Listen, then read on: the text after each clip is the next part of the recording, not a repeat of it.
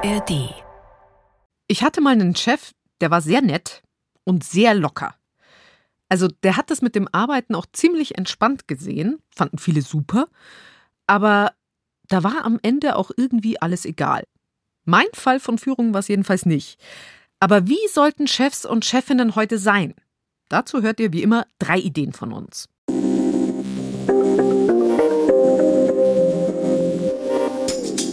Einmal, wie führe ich am besten? Also wie finde ich da den richtigen Stil für mein Team? Dann Nummer zwei, ein Chef, eine Chefin, die sind ja normalerweise allein an der Spitze. Aber warum eigentlich? Zusammenführen hat viele Vorteile und über die sprechen wir. Und viele von uns arbeiten ja viel im Homeoffice. Wie führe ich da ein Team, das remote arbeitet? Oder hybrid, also manche sind im Büro, andere nicht. Dreimal besser diese Woche mit mir, Birgit Frank. Schön, dass ihr dabei seid bei diesem letzten Teil unserer Serie über New Work. Alle anderen Folgen findet ihr auch in der ARD Audiothek.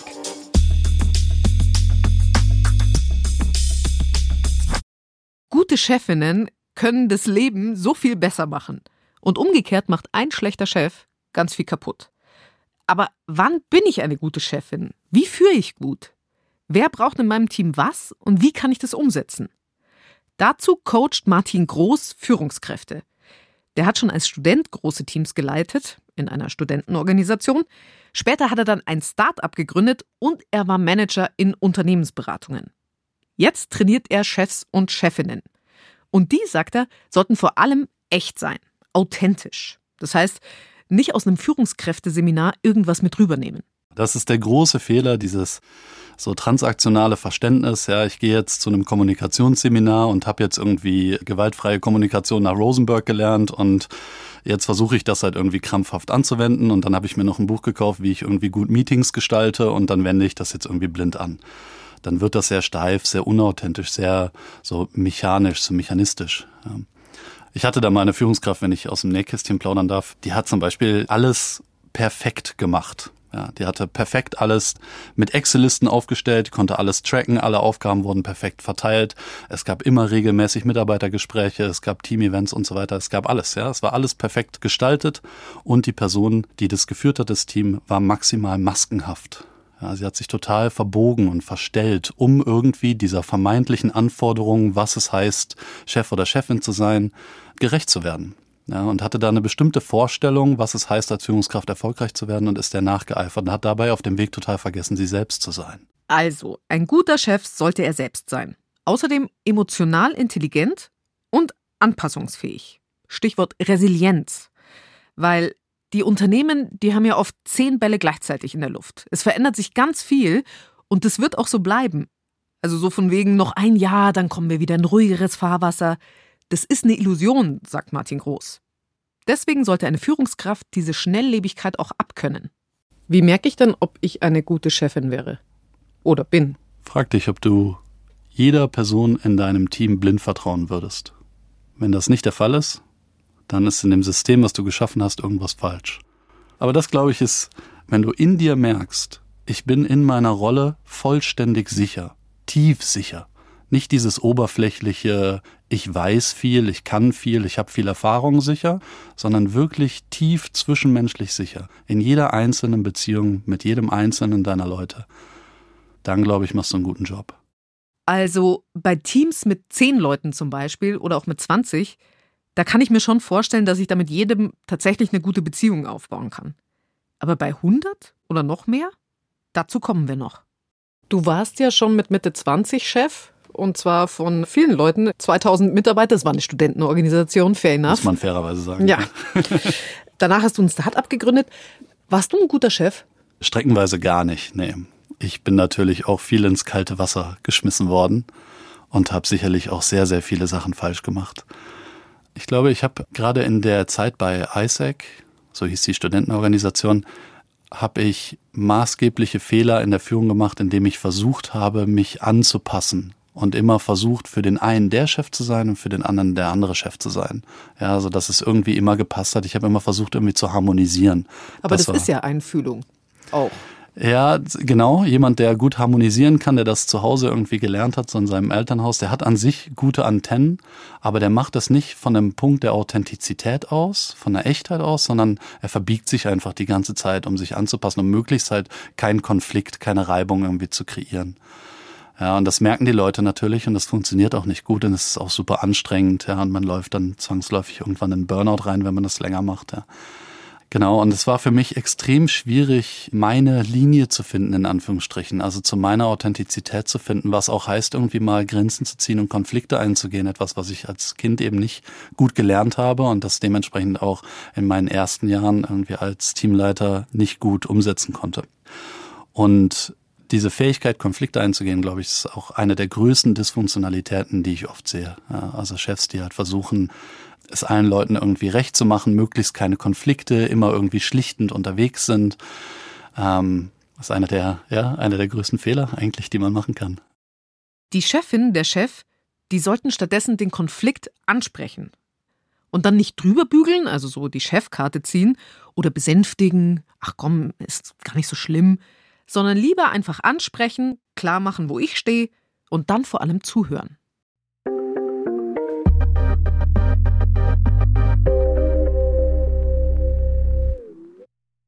Ein guter Chef, eine gute Chefin, die sitzen nicht mehr unbedingt 60 Stunden pro Woche am Schreibtisch. Das ist inzwischen durchgedrungen, aber vielleicht geht's auch noch besser. Vielleicht kann man sich diese Stunden als Chef und Chefin einfach teilen. Zusammenführen, das ist unser Ansatz Nummer zwei heute mit Lydia Leipert und Rebecca Zöller. Die beiden leiten hier im Bayerischen Rundfunk zusammen ein Team mit zehn Leuten. Und in Sachen Jobsharing, da sind die inzwischen so eine Art Marke geworden. Sie haben ein Buch drüber geschrieben und sie sind ganz oft Speakerin zu dem Thema in ganz Deutschland. Sie sind also ganz offensichtlich Fan von dem Modell. Und klar, sie haben ja damit das Gute am Chefinnen-Dasein, nämlich sie haben Karriere gemacht. Und das Schlechte an dem Ganzen, das haben sie abgefedert. Also das jederzeit erreichbar sein zum Beispiel oder das für alles allein verantwortlich sein. Klingt wie ein Traum, aber ist es wirklich einer? Ja. Ja, das hast du super zusammengefasst. Also genau so ist es. Es ist einfach ein Traum. Und deshalb, also wir sind ja immer ein bisschen euphorisch und äh, weil wir einfach tatsächlich ja im eigenen Leib erfahren durften, dass Jobsharing einfach glücklich macht. Insofern, ja. Es war allerdings nicht Lydia, sondern es war Rebecca, die damals das Angebot bekommen hat, Chefin zu werden. Und zwar allein. Aber das wollte sie nicht. Sie hatte nämlich zwei kleine Kinder und wollte nicht Vollzeit arbeiten. Also hat sie damals Lydia gefragt. Die war gerade in Elternzeit mit Kind 2 und die hat nach einer kurzen Bedenkzeit gesagt, okay, wir machen das zusammen. Und das tun sie seitdem, seit über sechs Jahren. Wir teilen uns tatsächlich die Arbeit mal grundsätzlich nach Projekten auf. Das heißt, also wir haben nicht zwingend getrennte Arbeitszeiten voneinander. Wir arbeiten am Vormittag, also bis circa 14 Uhr sogar immer parallel, haben uns die Nachmittage dann aber für die Bereitschaft und wenn dringende Sachen oder Termine sind aufgeteilt. Das machen wir einfach immer so wie das mit den Kindern gut ist, pro Jahr ändern wir das dann manchmal, mhm. wenn da irgendwelche Nachmittagsveranstaltungen ist, wo die eine besser oder schlechter kann, dass immer zwei, zwei Nachmittage dann bei der einen oder anderen liegen und der Freitag, den machen wir abwechselnd frei. Das klingt richtig gut. Aber heißt es, heißt es 50-50 von der Zeit? Also es ist ein bisschen mehr. Also alleine, ich sag mal, als wir angefangen haben vor sechseinhalb Jahren, war unser Bereich auch noch ein bisschen kleiner und das Digitale wächst ja. Wir kümmern uns ja ganz viel um Social Media und Mediathekszulieferungen und so. Und das wird ja eher so immer mehr. Ich würde sagen, als wir angefangen haben, war es tatsächlich so 50-50 oder halt so vielleicht damals mit den Übergaben auch schon 60-60. Jetzt ist es deutlich über 60. Wir kommen sicher manchmal an die 70. Das ist ein bisschen projektabhängig. Wir haben ja Gott sei Dank auch sozusagen so eine Vereinbarung mit unserer Vorgesetzten, dass wir auch mehr arbeiten können oder dürfen, wenn wir, wenn wir das wollen. Also das ist bei uns jetzt nicht so streng geregelt nach Stunden, sondern äh, je nachdem, wie hoch der Arbeitsaufwand gerade ist. Aber im Schnitt kommen wir, das sehen wir ja auch dann je nach Verdienst, dass wir so zwischen 60 und 70 Prozent arbeiten. Und Lydia, wie ist es, dass ihr eigentlich immer viel mehr arbeitet, als ihr eigentlich wolltet? Ich kenne so ein paar Führungstandems und so, die arbeiten eigentlich, glaube ich, mehr, als sie wollten ursprünglich. Ja, ähm, also äh, das eine wirklich äh, Schöne ist ja, dass uns erstmal der Job relativ viel Spaß macht und jetzt schon mal einen riesen Vorteil eingebaut äh, für alle Arbeitgeberinnen und Arbeitgeber. Es ist ja tatsächlich so, dass wenn, wenn ich Menschen erlaube, so zu arbeiten, dass sie es an ihr Leben anpassen können, beziehungsweise dass sie einfach es schaffen, ihr Lieblingshobby oder ihre Care-Arbeit oder was auch immer der Grund ist, warum sie nicht in Vollzeit arbeiten können oder wollen.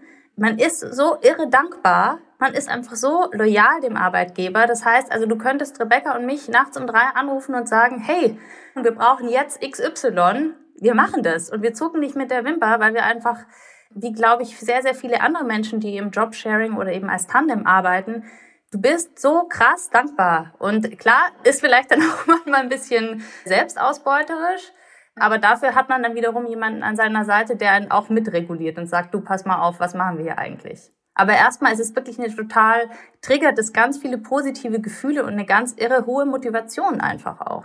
Jetzt versteht ihr euch ja sehr gut. Muss man sich sehr gut verstehen, wenn man sich so einen Job teilt? Also man sollte sich schon verstehen. Also wir sind ja richtig dicke befreundet auch noch. Ähm, das macht es nicht unbedingt leichter, weil man natürlich einer Freundin eher mal was abnehmen will, der nichts rüberschieben will.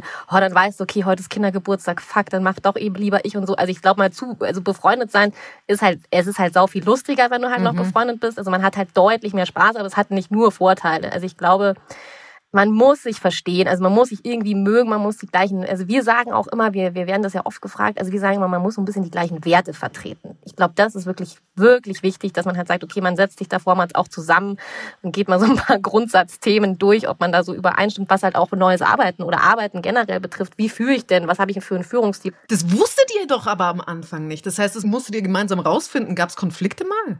Natürlich gibt's Konflikte. Also ich meine, das ist ja auch, aber das ist ja das Coole auch, dass es Konflikte gibt, weil allein zu lernen, wie ich mit bestimmten Sachen umgehe und wie ich in bestimmten, also erstmal lerne ich ja auch ganz viel über mich selber, wie ich denn selber bin, weil ich ja die ganze Zeit gespiegelt bekomme, wie ich mich verhalte in bestimmten Situationen und was das auch mit anderen Menschen macht. Und also allein da entsteht so eine, eine große Kommunikation und eben eine Metakommunikation, wo du eigentlich die ganze Zeit drüber sprichst, wie du sprichst. Und das heißt, also dieses das Thema Umgang miteinander, Konflikte und das haben wir auch tatsächlich äh, lernen müssen, weil ich ja eher so ein Typ bin, ich spreche Sachen nicht sofort immer an. Das ist nicht gut. Das haben wir einfach tatsächlich im lernen äh, müssen, dass man bestimmte Sachen auch gleich aufs Tableau bringt. Also wir haben beispielsweise ein wöchentliches Update wo wir auch die feste Frage dabei haben, wie geht es dir mit mir? Und es klingt erstmal total okay. komisch und das, diese Frage stellt sich auch sehr komisch und es fühlt sich auch erstmal relativ komisch an. Aber du, es ist, es wird sofort, du hast gar keine Chance, quasi was zu verbergen oder wegzudrücken, was da irgendwo schwimmert, schummert, irgendwo was vielleicht erstmal noch gar nicht so sichtbar ist. Und das ist natürlich richtig gut, weil du natürlich sofort auch die kleinsten Probleme sofort besprichst und analysierst und dann von dort aus weitermachen kannst. Wer zusammenführt, der führt besser. Das ist für die beiden völlig klar, aber sie mussten auch einiges lernen. Dann sag doch jetzt mal, was sind die größten Do's und Don'ts für ein Führungstandem? oh mein Gott. Ja, also Lydia. natürlich Kommunikation. Also es ist unfassbar wichtig, miteinander zu sprechen, aber natürlich auch mit dem Team sehr transparent zu sprechen. Und das Team hat natürlich wiederum da auch einen ganz anderen Vorteil, als wenn es von einer Person geführt wird, die da eine Entscheidung für sich alleine trifft und die dann groß verkündet, weil natürlich, wenn wir im Team gemeinsam vor dem Team was besprechen, ähm, und natürlich alle teilhaben können und mitbekommen, wie wir Probleme lösen oder was für Themen es gibt. Es entsteht eine ganz andere Dynamik und auch eine ganz andere Hierarchie natürlich. So Problemgespräche führt ihr die immer zu zweit? Nicht zwingend. Also wir haben uns das Team eigentlich so ein bisschen aufgeteilt.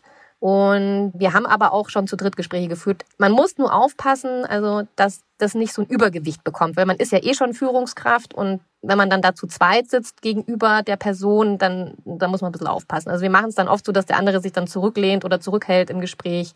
Man muss sich äh, nur als Ergänzung dessen auch bewusst sein, dass man natürlich als zwei Menschen auch anders wirkt als ein Mensch. Ne? Also dass man dieses Übergewicht allein durch diese körperliche Präsenz auch signalisiert. Also das, äh, wir haben ja auch zum Beispiel äh, ganz spannend eben gemerkt bei einer Kollegin, die immer bewusst dann quasi das Sekretariat mit reingeholt hat in Treffen, weil einfach die sich unwohl gefühlt hat.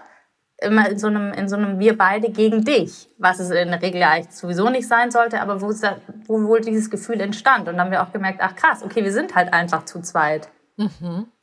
Okay, wir sind bei den Do's und Don'ts bei der Kommunikation stehen geblieben. Was gibt's noch?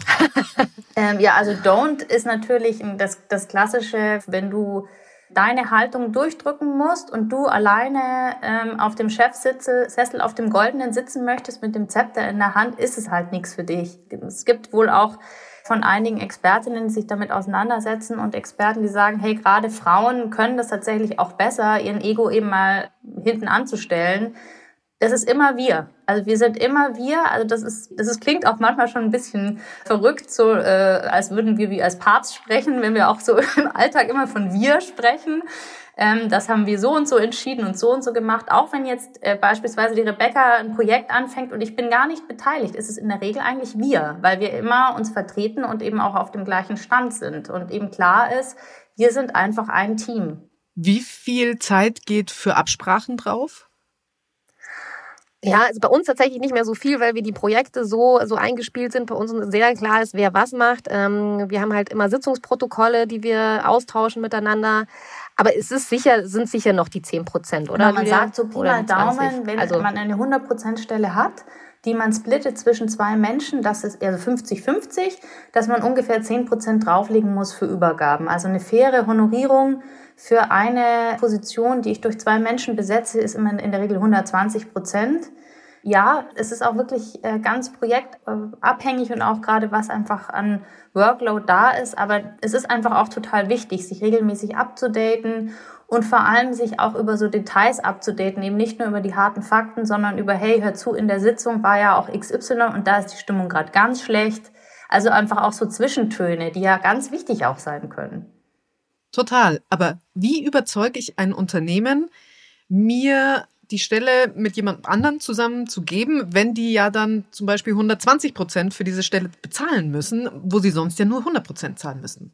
Es ist tatsächlich so, das Unternehmen bekommt ja mehr als 120 Prozent. Es gibt tatsächlich sogar Studien, die von der Produktivität von irgendwie 130 bis 140 Prozent ausgehen von einer doppelt besetzten Stelle.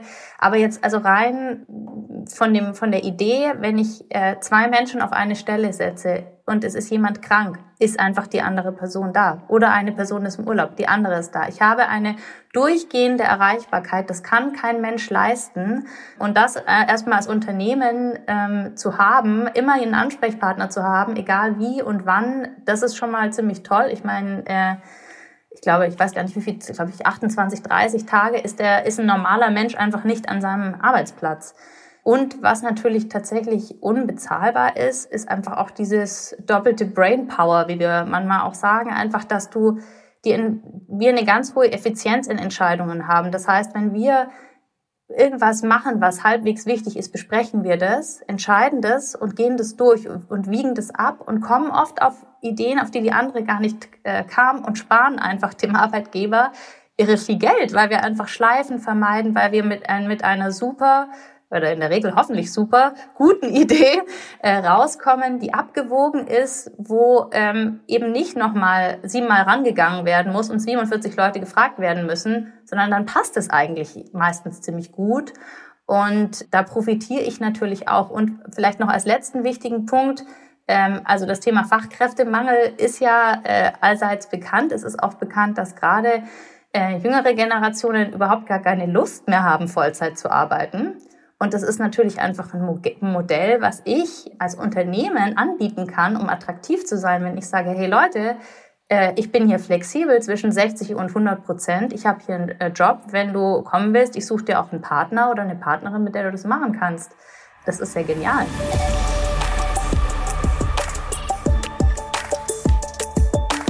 Seit der Pandemie ist ja in vielen Unternehmen verhandelt worden. Wie wollen wir in Zukunft arbeiten? Und auch wo? Zum Beispiel zwei Präsenztage pro Woche und die sind dann fix oder jeder kann arbeiten, wo er will. Es gibt ja tausend Modelle. Jedes Unternehmen macht es anders, teilweise jedes Team. Aber wie führst du diese Teams? Also Menschen, die nicht mehr alle zusammen an einem Ort sind. Das ist unser dritter Ansatz, hybrides Arbeiten. Wie leitest du eine Abteilung, wenn elf Leute im Büro sitzen und 50 zu Hause? Diese Frage geht wieder an den Führungskräftecoach, an Martin Groß.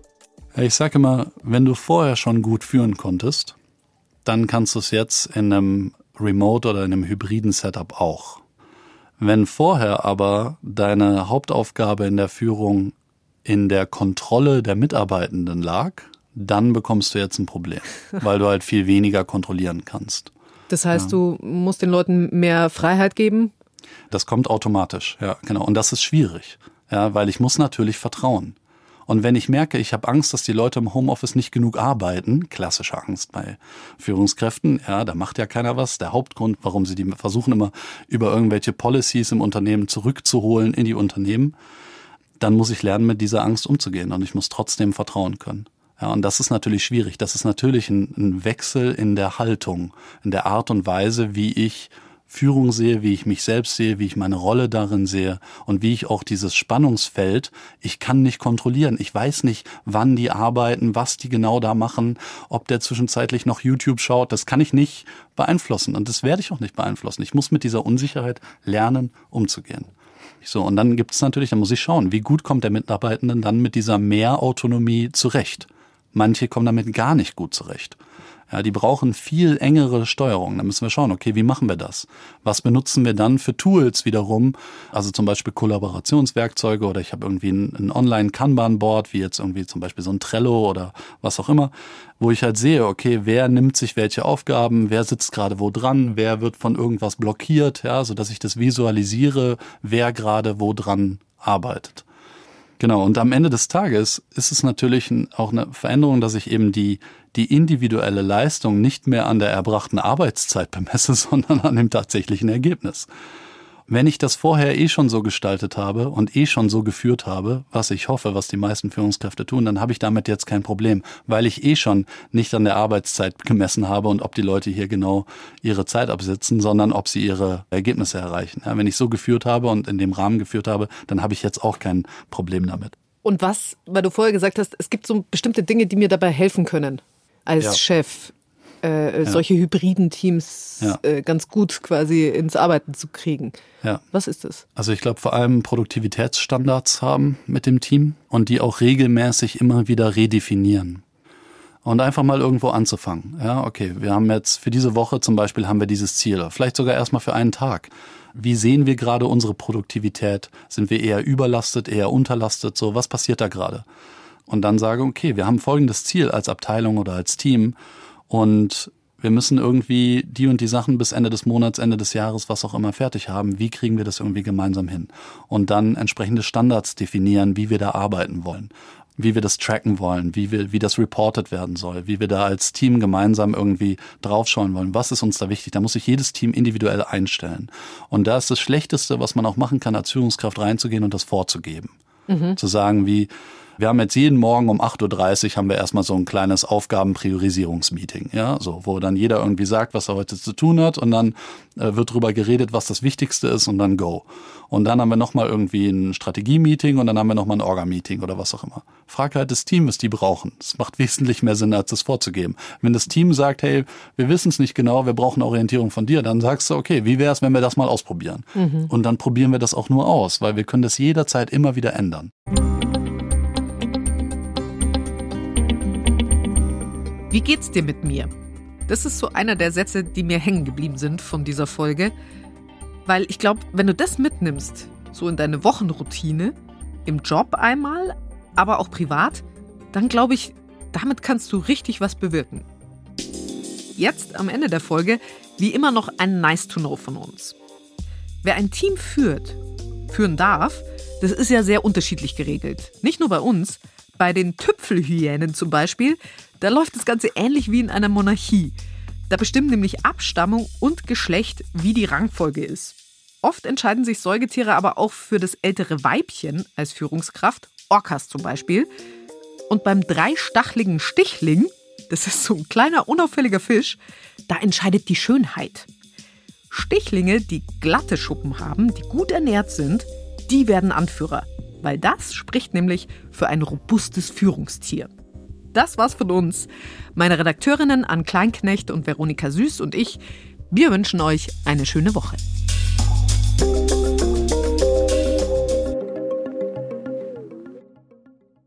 Wollt ihr nicht nur bessere Chefs sein und bessere Chefinnen, sondern wollt ihr auch im Privatleben erfolgreiche Beziehungen führen? Dann habe ich eine Empfehlung für euch. Die Paartherapie, ein Beziehungspodcast von meinen Kolleginnen und Kollegen von NDR 2. Der gibt Einblicke in Therapiesitzungen. Offen und ehrlich erzählen da Paare über Eifersucht zum Beispiel, emotionale Distanz, Sexflauten und über das Gefühl, sich nicht auf den anderen verlassen zu können. Gleichzeitig kriegt ihr da aber auch Werkzeuge an die Hand, die ihr in eurer Beziehung anwenden könnt. Die Paartherapie könnt ihr hören, zum Beispiel in der ARD Audiothek und überall, wo es Podcasts gibt.